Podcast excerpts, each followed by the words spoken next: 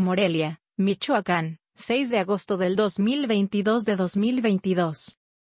Guión La Piedad y Tinguindín dominaron la fase estatal del primer torneo Keri. El primer municipio se proclamó campeón de fútbol en la rama varonil y femenil, mientras que el segundo en básquetbol y voleibol en varonil. Este fin de semana en las instalaciones de la Comisión Estatal de Cultura Física y Deporte, SECUFID, y del Centro Deportivo Ejército de la Revolución, GER. Este torneo es muy importante en el tema deportivo y en el impacto cultural, bienestar y económico, porque se quiere transformar un poquito a la sociedad. Y el deporte demuestra que es un eje transversal de este gobierno, compartió el director de la SECUFID, Raúl Morón Vidal. El equipo de fútbol femenil de La Piedad se impuso 3-0 a Cuzio en las semis.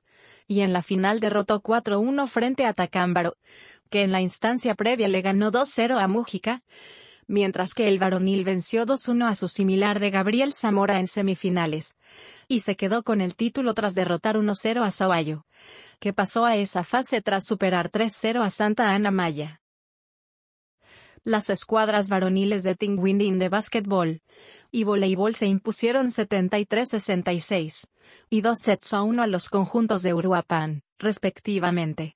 La quinteta femenil de baloncesto ganó el título 35-33 en un dramático encuentro que se definió en los últimos segundos ante las representantes de la Perla de Cupatizio.